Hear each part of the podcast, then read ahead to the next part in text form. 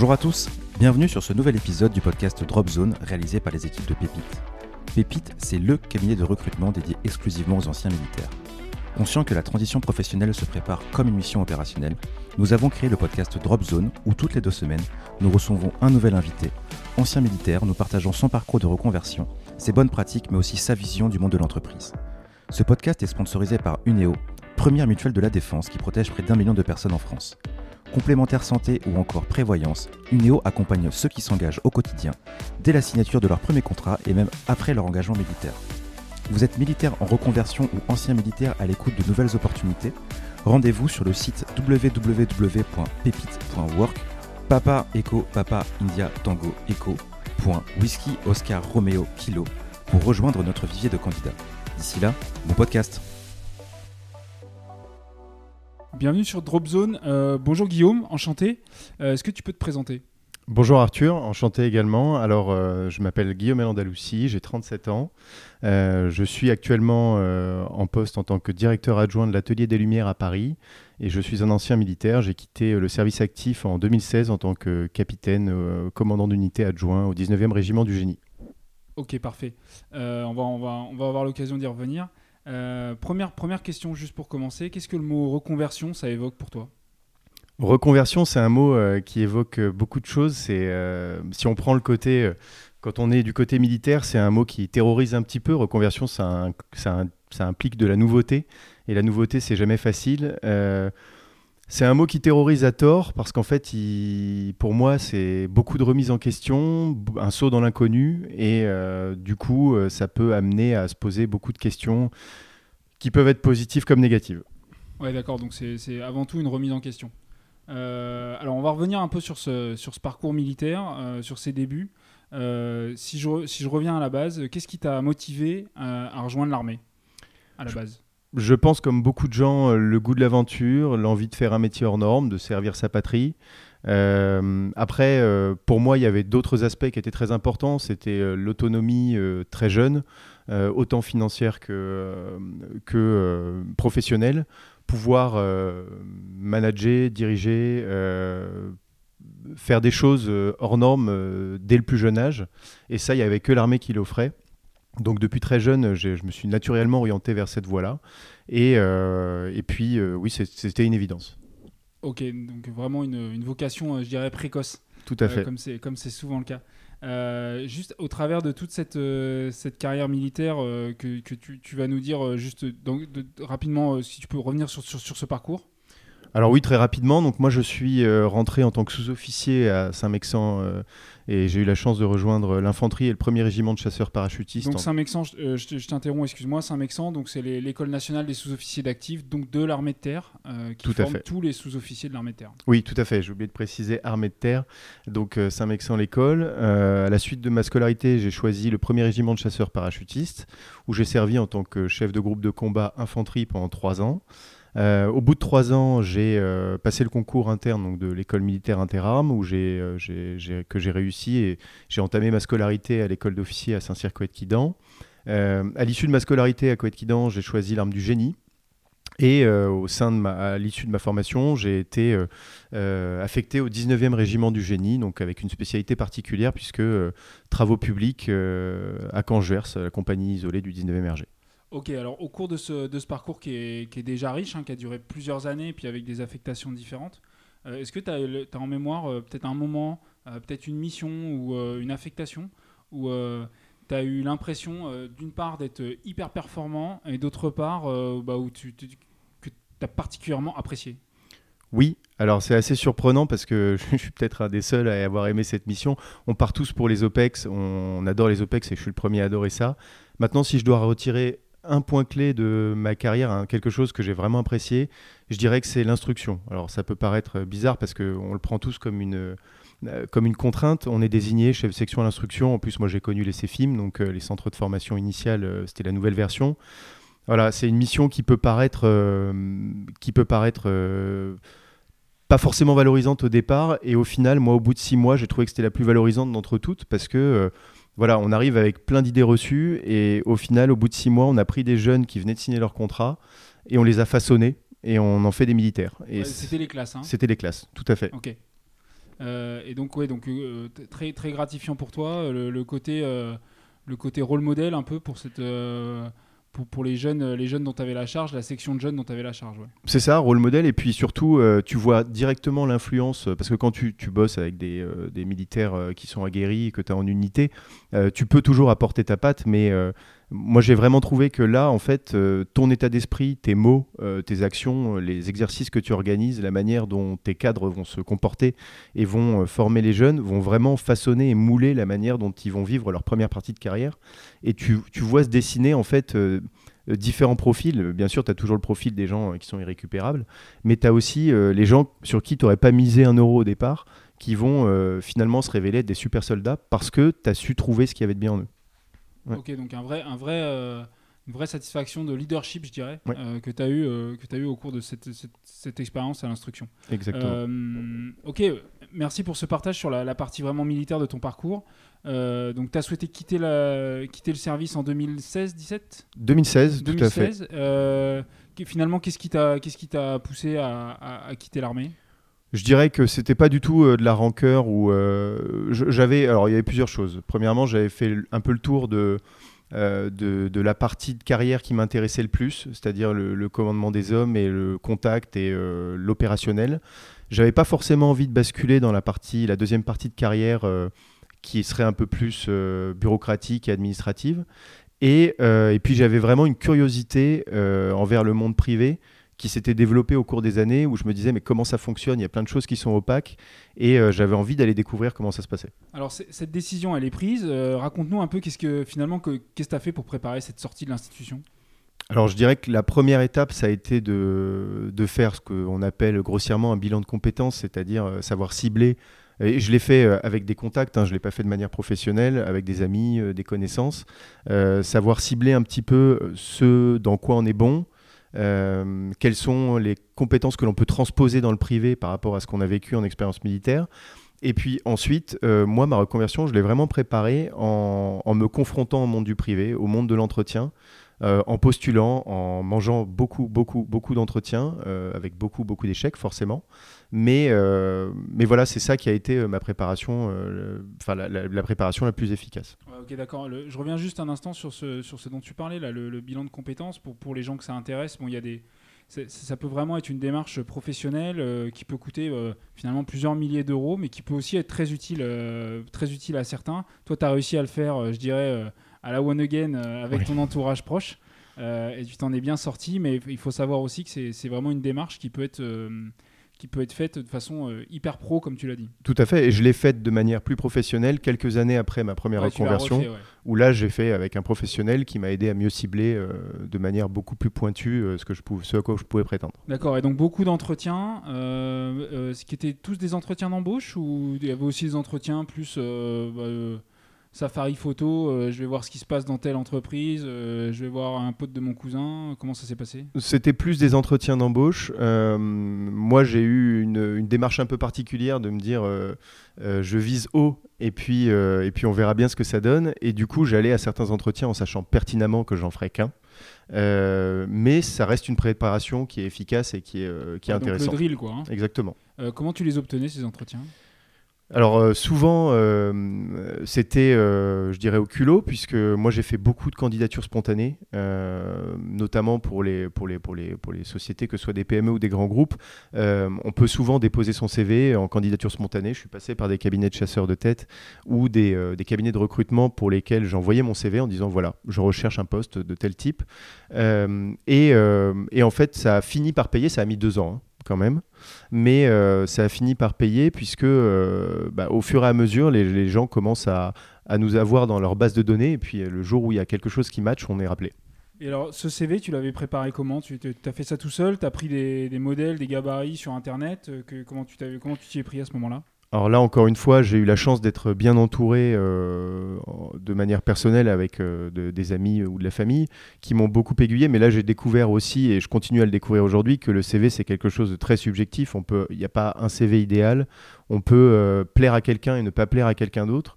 Et moi, quand je reçois le CV de quelqu'un qui me demande mon avis, je lui dis toujours je te donne mes remarques, mais c'est à toi d'en faire ce que tu veux, puisqu'en fait, le CV, il doit te ressembler à toi avant tout. Ok, euh, effectivement, hein, un CV pour un poste, et puis, euh, et puis le CV, c'est avant tout pour avoir un entretien. Après, Exactement. euh, après, il, faut que ça, il faut que ça déroule. Euh, difficulté majeure que tu as rencontrée? Je dirais que la difficulté majeure, c'est ce que tu viens de dire, le, obtenir l'entretien, parce qu'après, euh, je pars du principe que une fois qu'on a eu l'entretien euh, et que le- le- la barrière du CV est passée, on a vraiment la chance de défendre euh, ses atouts. Euh, en entretien, à l'oral, en tête-à-tête ou maintenant en visio, on est, euh, on est beaucoup plus à même de se défendre et de se mettre en avant et de se valoriser, alors que le CV, c'est barbare. En fait, c'est sur quelques lignes, quelqu'un va nous juger et il faut que ce soit bien fait, il faut, connaître les codes, mais, la difficulté, c'est de passer cette barrière-là. Ok, donc si je retiens un petit peu, c'est en fait, faites-vous aider pour rédiger votre CV. Euh, faites-vous faites-vous accompagner, c'est pas c'est pas comme ça et c'est pas c'est pas si facile et, euh, et ça ira d'autant mieux. Et cibler, euh, je dirais également cibler les, les offres, parce que ça, c'est quelque chose qu'on n'a pas naturellement, hein, ça vient avec le temps et l'expérience. Mais euh, on se rend compte que euh, quand on cible très bien euh, un, un emploi pour lequel on postule, on, on décroche un entretien. Ouais, d'accord. Donc il faut il faut il faut se faut, faut se fixer aussi des cibles ouais, atteignables. Tout à fait. Ok, alors maintenant donc ça fait plus de 5 ans, euh, Six ans. 6 ans. Euh, un retour rapide sur cette expérience parce que je crois qu'elle est assez diverse. Ce. Oui, euh, six ans, euh, trois sociétés différentes, euh, trois postes sur euh, trois continents différents, donc euh, très variés, trois secteurs aussi, trois industries complètement différentes. Donc ça fait 5 ans que tu as, quitté l'institution. Euh, et une expérience, euh, des expériences assez diverses. Euh, Est-ce que tu peux bah, nous les reprendre, nous les, raconter assez, brièvement et nous donner à chaque fois, je dirais, un grand enseignement, que- que- quelque chose que tu as appris, et notamment pour, bah, pour l'expérience que tu as en cours, là, l'entreprise pour laquelle tu travailles? Très bien. Alors, dans l'ordre chronologique, j'ai quitté l'institution pour rejoindre une PME française qui s'appelle Cybergun, qui existe toujours, qui est euh, le leader euh, mondial de l'airsoft euh, sous licence, pour ceux qui connaissent, donc euh, tout ce qui est pistolet à billes, fusil à plomb. Euh, j'ai eu la chance d'être, euh, euh, qu'ils me fassent confiance pour, euh, pour prendre la direction de leur filiale en Asie, donc qui était basée à Hong Kong avec euh, une grosse dominante commerciale, euh, puisque l'idée était de développer le- le portefeuille de, de clients euh, grands comptes euh, sur toute l'Asie et de développer les ventes et de gérer euh, administrativement une filiale euh, à Donc, Grand l'étranger. compte, euh, gros client, hein, euh, pour, pour- pour traduire pour les gens qui connaissent pas très bien le monde du commerce. euh, donc de, tes, tes clients, c'est des entreprises, Exactement, des entreprises, des distributeurs principalement. distributeurs euh, dans les pays. Euh, tout à fait. Alors après, grand compte euh, à l'échelle de cette société-là, ouais. ça reste euh, au niveau financier euh, des, des comptes euh, raisonnables. Mais, mais oui, c'était des grands comptes dans le sens où c'était des distributeurs à l'échelle d'un pays. Euh, C'était ta première expérience, euh, Rotex Retex, euh, beaucoup de- en fait, avec le bon sens, on fait beaucoup de choses. Euh, J'avais aucune notion commerciale euh, théorique qu'on peut apprendre en- dans les écoles spécialisées en arrivant là-bas. J'ai observé et je dirais que le bon sens fait que quand on a le bon produit au bon prix, adapté à ce que veut le client, on le vend. Donc, euh, sans avoir fait une école de commerce, on- on- avec du bon sens et un sens commercial naturel, on peut très bien s'en sortir. Ok, très, très, très clair. Euh, beaucoup de bon sens et sans doute pas mal de travail aussi. Oui, tout à fait. un peu d'investissement personnel pour, euh, pour comprendre comment ça fonctionne, mais. Euh, mais euh, de, du, du bon sens et, et de la jugeote et de l'adaptation. Deuxième expérience. Deuxième expérience, j'ai rejoint un grand groupe qui s'appelle le groupe Bernard Ayotte, euh, qui est un groupe de la- spécialisé dans la distribution en tout genre, sous, sous franchise, et qui est principalement implanté dans les dom-tom et en, en Afrique. Euh, j'ai été recruté comme directeur adjoint de leur filiale euh, licenciée Michelin en Guyane, et j'ai pris la direction de la filiale au bout d'un an. Donc c'était une très belle expérience, très différente, parce que je suis passé d'une PME à un grand groupe. Alors là, c'était des les, les- les filiales que tu dirigeais, c'était de la distribution ou il y avait il y avait de la production? Ça, ça se passait comment? Alors là, c'était de la distribution également, mais là, je me retrouvais dans le rôle du distributeur. Ouais. Et j'avais surtout une nouvelle composante que je n'avais pas connue dans mon expérience précédente, qui était le retail avec des centres auto où on vendait en particulier, donc euh, exactement des, des pneus et puis des centres auto qui s'apparentent à ce qu'on pourrait avoir comme un centre Noroto en France. Combien de centres? Euh, J'en avais quatre en Guyane. D'accord. Et alors, combien de salariés du coup? Alors là, c'était une équipe qui faisait une soixantaine de personnes. D'accord. Avec chaque, à chaque fois un chef de centre? Oui, tout à fait. Ok. Et euh, une grosse composante euh, client grand compte également euh, qui se gérait directement depuis le siège. D'accord. Donc ça, ça a duré deux ans? Deux ans, tout à fait. Ça aurait pu être plus long. J'étais très épanoui dans ce, dans ce poste. C'est un groupe magnifique que je recommande à beaucoup de gens. Et t'en Et- as retiré donc euh, de, cette expérience, t'en, t'en retires quoi? J'en ai retiré que alors, en tant qu'ancien militaire, en tout cas à titre personnel, moi, avec mes valeurs, euh, la manière dont je fonctionne, le grand groupe était une très belle alternative parce que très structuré, très pyramidal, euh, très carré, avec beaucoup de process et avec une hiérarchie quasi militaire. Et on sait où on met les pieds, on sait où on va, on connaît les limites, ce qui n'est pas forcément le cas dans une PME. Et moi, c'était un environnement qui m'allait très bien. Ouais, donc ça, c'est intéressant, je pense, pour les gens qui nous écoutent, en fonction de leur personnalité. Il y a des gens qui sont peut-être plus artistes, on va dire, euh, créatifs euh, qui vont être peut-être plus à l'aise dans une structure plus petite, euh, peut-être plus flexible. Et puis, et puis des gens qui vont être plus à l'aise dans un, dans un plus gros, peut-être plus gros groupe, plus grosse entreprise, plus, plus processé. Euh, qui a d'autres qualités aussi, hein, de toute façon. Les, les, deux, les deux se valent aujourd'hui, donc je continue, j'enchaîne. Je, suis de nouveau dans une PME, dans un secteur encore différent, donc puisque c'est la culture. J'ai rejoint l'Atelier des Lumières, pour, qui est un centre d'art numérique à Paris. Euh, en tant que directeur adjoint. Et là, c'est un domaine totalement différent puisqu'on est dans un établissement qui accueille du public qu'on pourrait assimiler à un musée euh, moderne. En gros, on diffuse des expositions euh, des grands maîtres de l'histoire de l'art, mais numériques, donc projetées sur les murs, avec un nouveau vecteur de diffusion. Donc on est à la croisée des chemins entre la tradition et la modernité. Et, euh, c'est un, un, domaine totalement nouveau pour moi. Je n'avais aucune, bien sûr, j'ai des appétences culturelles comme tout le monde, je sais si j'aime ou j'aime pas, mais j'avais aucune connaissance particulière dans le domaine de l'histoire de l'art. Et encore une fois, c'est une remise en question, c'est une adaptation.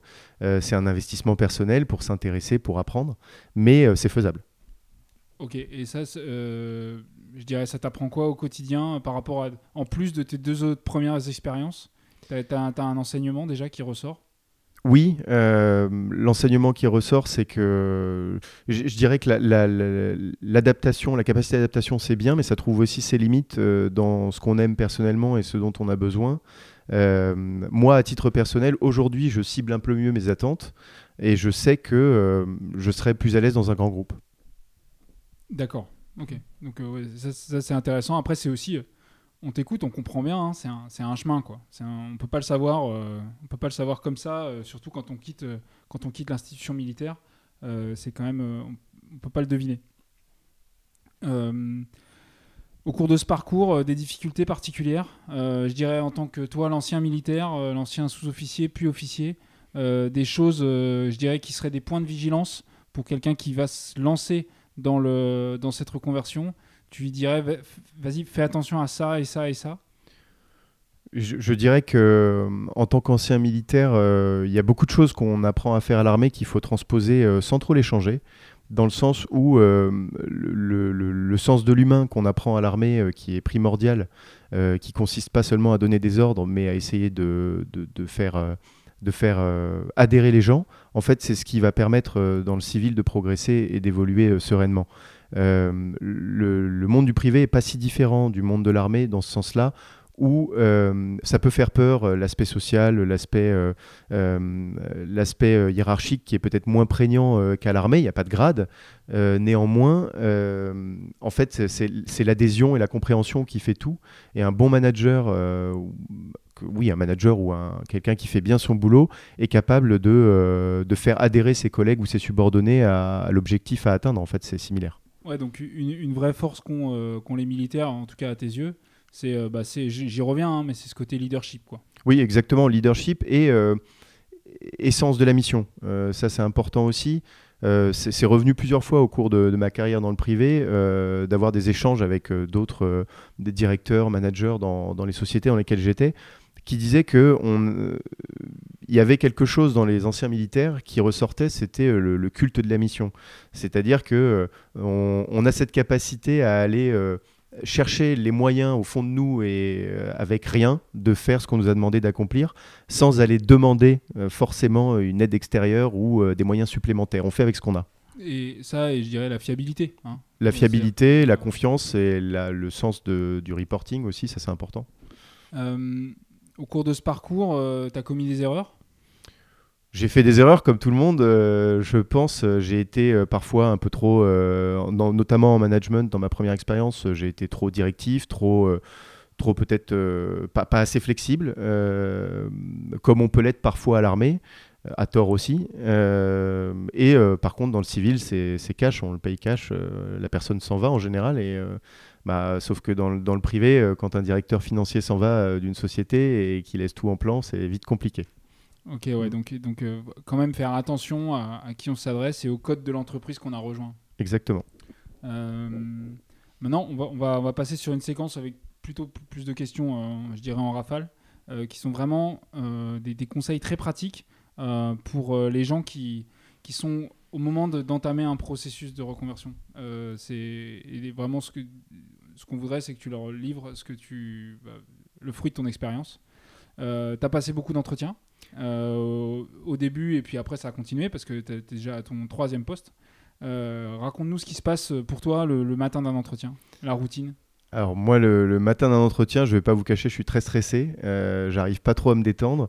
Donc j'essaye de mettre à profit ce stress pour préparer un maximum. Parce que le stress, il est positif et il me donne la capacité à, à préparer mon entretien de manière optimale, à avoir le courage de m'investir à fond dedans. Et euh, je dirais que pour moi, un entretien, euh, en fait, pour moi, l'entretien, c'est la manière où il faut qu'on arrive à convaincre le recruteur qu'on a la capacité à avoir le poste. Et pour ça, il faut en être convaincu soi-même. Et moi, les entretiens, pour moi, c'est très, euh, très consommateur d'énergie et, de, et de, euh, de, concentration, parce qu'en fait, quand je postule pour un poste, je me projette systématiquement. Et je pense que c'est ça la clé, enfin en tout cas à mon sens, c'est pour pouvoir convaincre, il faut être convaincu soi-même. Et pour être convaincu soi-même, il faut pouvoir se projeter dans le poste. Et pour ça, il faut connaître l'entreprise, connaître son domaine de compétences, connaître son environnement concurrentiel, connaître un petit peu les produits, arriver à se projeter sur une journée type, savoir ce qu'on va attendre de nous. Et tout ça, ça demande énormément d'investissement pour chaque entretien. Donc l'entreprise, euh, je résume, hein, l'entreprise, euh, les concurrents de l'entreprise, le produit, euh, le métier. Exactement. Voilà ce qui- ce qu'il faut essayer de ce qu'il faut essayer de comprendre le jour de, le jour d'un entretien. Je suppose que tu as passé pas mal d'entretiens aussi, euh, euh, pas directement des entretiens d'embauche, mais plutôt des entretiens pour construire, construire ton réseau, euh, faire, faire- des, des personnes qui vont te présenter d'autres personnes. Euh, tu peux nous parler un peu de ça euh, Comment t'as- Je suppose qu'aujourd'hui, tu as quand même un bon réseau, trois postes différents euh, sur trois continents, c'est quand même pas mal. Oui. Euh, euh, je suppose- donc euh, ça, ça suppose quand même un bon réseau. Euh, comment, comment ça se passe Que- Comment tu l'as monté, ton réseau Comment tu l'entretiens? Alors, le- le- tous les réseaux s'entretiennent en permanence. Il ne faut pas les entretenir quand on en a besoin. Il faut, il faut que ce soit entretenu euh, de manière permanente et continue. euh, parce que sinon, le jour où on en a besoin, les gens ne répondront pas à l'appel. Ok, donc ça, ça le, le- le- le militaire qui, qui pense à se reconvertir et qui prend conscience qu'il faut du réseau, qu'est-ce qu'il faut qu'il fasse là? Il faut Demain que- matin. Alors, il faut qu'il commence euh, à prospecter. Après, le, vrai réseau, c'est celui qu'on ne crée pas de manière intéressée, c'est celui qui est de circonstance. Au cours d'une vie, on rencontre tous des gens où on se dit à l'instant T, tiens, concrètement, euh, le mec est sympa, mais euh, là, aujourd'hui, euh, je vois vois pas ce qu'il peut m'apporter. Il faut pas le négliger parce qu'un jour, le même type peut vous proposer un job. Et en fait, ça, c'est sans être pour autant intéressé dans toutes les relations crée, c'est toujours important de réfléchir, toujours quand on recherche quelque chose, tiens, qui je connais dans mon réseau qui pourrait connaître quelqu'un qui. Il faut pas, faut pas cacher la puissance du réseau. Enfin, moi, je suis un fervent convaincu du fait que 50% des emplois intéressants sont cachés. Ils paraissent pas par annonce et, euh, malheureusement, c'est c'est dommage, mais euh, il y a beaucoup qui se fait par réseau, par bouche à oreille, et ça, euh, c'est quelque chose qu'on entretient et qui se prépare longtemps à l'avance. C'est pas le jour où on veut partir qu'on le prépare. Tu as des, outils particuliers pour. tu as, utilisé ou tu utilises encore des outils pour, bah, je dirais, pour gérer ta carrière, suivre ta carrière Je sais pas, il y a des gens qui ont, un, un tableau avec tous les gens qu'ils rencontrent, euh, leur numéro de téléphone ou un agenda ou. Qu'est-ce que tu utilises? Alors moi, je suis pas aussi organisé que ça, malheureusement, mais, euh, mais je fais partie des gens qui, euh, quand ils rencontrent quelqu'un, bah, je communique avec eux sur WhatsApp régulièrement ou sur LinkedIn, je prends des nouvelles, et puis on sait jamais, du- d'une chose à une autre, ça peut mener à quelque chose un jour ou pas, mais quoi qu'il en soit, en tout cas, c'est des relations qu'on pourra être amené à recroiser dans sa carrière. Ok, c'est clair, euh, le réseau, euh, commencez, commencez tout de suite. Je pense que c'est ça qu'on peut dire. Et moi, je, je- je pense que oui. Ok. Euh, si tu avais trois conseils pour, euh, encore une fois, on se place dans la peau d'un militaire ou d'une militaire qui, qui- qui va commencer sa reconversion euh, demain matin, trois conseils très courts. Euh, N'ayez pas peur, le premier, parce que euh, en fait, euh, tout ce qui fait peur fait avancer. Il, faut, il, faut, il, faut, il faut dédramatiser. Le, le monde privé ne nous attend pas, mais il y a beaucoup de compétences qu'on peut leur apporter. La deuxième, c'est pas se dévaloriser, être conscient qu'on vaut quelque chose et qu'on vaut quelque chose qui a une vraie valeur derrière. C'est pas seulement, euh, il, voilà, il faut, il faut avoir conscience qu'on a une valeur, qu'on peut apporter quelque chose à l'entreprise, même si on le voit pas à l'instant T immédiatement quand on entame sa reconversion. Une fois qu'on est en poste, on comprend ce qu'on peut apporter de, de, bien à l'entreprise. Donc, ne pas avoir peur, ne pas se dévaloriser et, je dirais, prendre son temps parce que euh, moi j'ai appris une chose, c'est que les processus de recrutement sont longs. Euh, combien de temps, Alors, euh, bah, moi aujourd'hui, je suis sur des postes de direction. Un processus de recrutement, c'est entre 5 et 6 mois. ça peut faire peur, ça peut. Mais en fait, moi, j'ai compris aujourd'hui qu'il est long pour une raison, c'est qu'on n'a pas le droit de se tromper, ni l'employé ni l'employeur. Dans le sens où plus on voit de gens, plus on va voir de profils différents qui vont pouvoir euh, qui, vont pouvoir comment dire, euh, vous euh, juger des compétences différentes chez vous, d'autres traits de votre caractère selon les personnes. On va réussir à, faire une vraie carte cartographie de qui vous êtes et de ce que vous savez faire. Et du coup, quand on vous propose le job, on se trompe pas. Et pourquoi c'est important? Parce que avoir un job, c'est pas une fin en soi. Signer un contrat, c'est pas une fin en soi. Ce qui, ce qui est une fin, c'est de réussir à rester dans la boîte et à performer dans son poste et à ne pas changer euh, au bout de 4 mois euh, avant la fin de la période d'essai. Donc ça, pour pas se tromper, il faut prendre son temps. Ouais, et puis, puis, puis, puis j'irais même, aller, aller, même au-delà de ce que tu viens de dire. ce qui est important, c'est aussi de se réaliser dans, dans ce poste qu'on vient de, vient de, sur lequel on vient de rentrer. Donc. Exactement. Euh, une des, vraiment une, dernière, une des dernières questions. Le sujet du salaire, la rémunération. comment tu conseilles à un militaire de l'aborder? Je, pense que c'est ce qu'on disait tout à l'heure, il ne faut pas se dévaloriser, euh, il faut se fixer des choses atteignables en fonction de son niveau euh, de compétence, le niveau qu'on vise dans, le niveau qu'on a dans l'armée et le niveau qu'on vise dans le privé, qui peuvent être très différents. Là-dessus, il ne faut pas hésiter à, grimper des marches. Mais euh, voilà, pour le salaire, il ne faut pas se dévaloriser, il faut se renseigner savoir ce qui se pratique euh, dans, le privé, quelles sont les grilles de salaire selon les différents postes. Aujourd'hui, c'est des données qui sont accessibles. Et puis avec des, des, des, des, euh, des gens comme Pépite, on peut avoir beaucoup de benchmarks, euh, savoir ce qui se pratique et à quel salaire les gens sont embauchés. Il faut, faut, en profiter. pour pas demander quelque chose d'inatteignable, parce que ça, c'est rédhibitoire. En entretien, si on demande quelque chose qui est complètement farfelu, tout de suite, ça, ça pose un, un, stop. Donc, pas se dévaloriser, savoir ce que l'on vaut, savoir ce que l'on veut et puis euh, se donner les moyens de l'obtenir. Ah, je me permets de rajouter juste un truc, euh, pour, euh, si par hasard il y a des gens qui en doutent encore ou qui ne sont pas forcément au courant, il faut absolument, quand vous préparez votre conversion, parler en brut annuel. donc on n'est pas à l'armée où on parle toujours en net mensuel, parce qu'on a l'habitude de son bulletin de solde. Dans le monde de l'entreprise, on parle en brut annuel. Donc sachez, c'est pas compliqué, hein, vous faites plus 23%, je pense ou 22. Euh, et vous aurez votre brut annuel, donc euh, n'oubliez pas ça. Et il faut faire attention également, je rebondis là-dessus, parce que moi j'ai eu le cas de, de, camarades militaires qui ont quitté l'institution récemment. Euh, attention, parce qu'il faut compter tous les avantages également. dans le sens où, en fait, le salaire net annuel d'un capitaine ou d'un commandant, avec les avantages quand il a le logement, etc., etc., c'est des choses qu'on n'a plus dans le privé, ou alors qu'on peut négocier, mais ça dépend de où on travaille. Mais en tout cas, c'est des choses à prendre en compte dans le niveau de revenu que l'on a quand on est militaire. Il faut faire une moyenne des OPEX, des ISC, euh, de tous les avantages en nature qu'on a, qu'on n'aura plus dans le privé pour savoir combien il faut demander en brut. Voilà, donc euh, il y a un petit petite réflexion quand même. Euh, Ça nécessite un peu de travail. voilà. dernier point, les, trois, les, trois pièges, les trois pièges dont il faut se méfier, les trois pièges à éviter.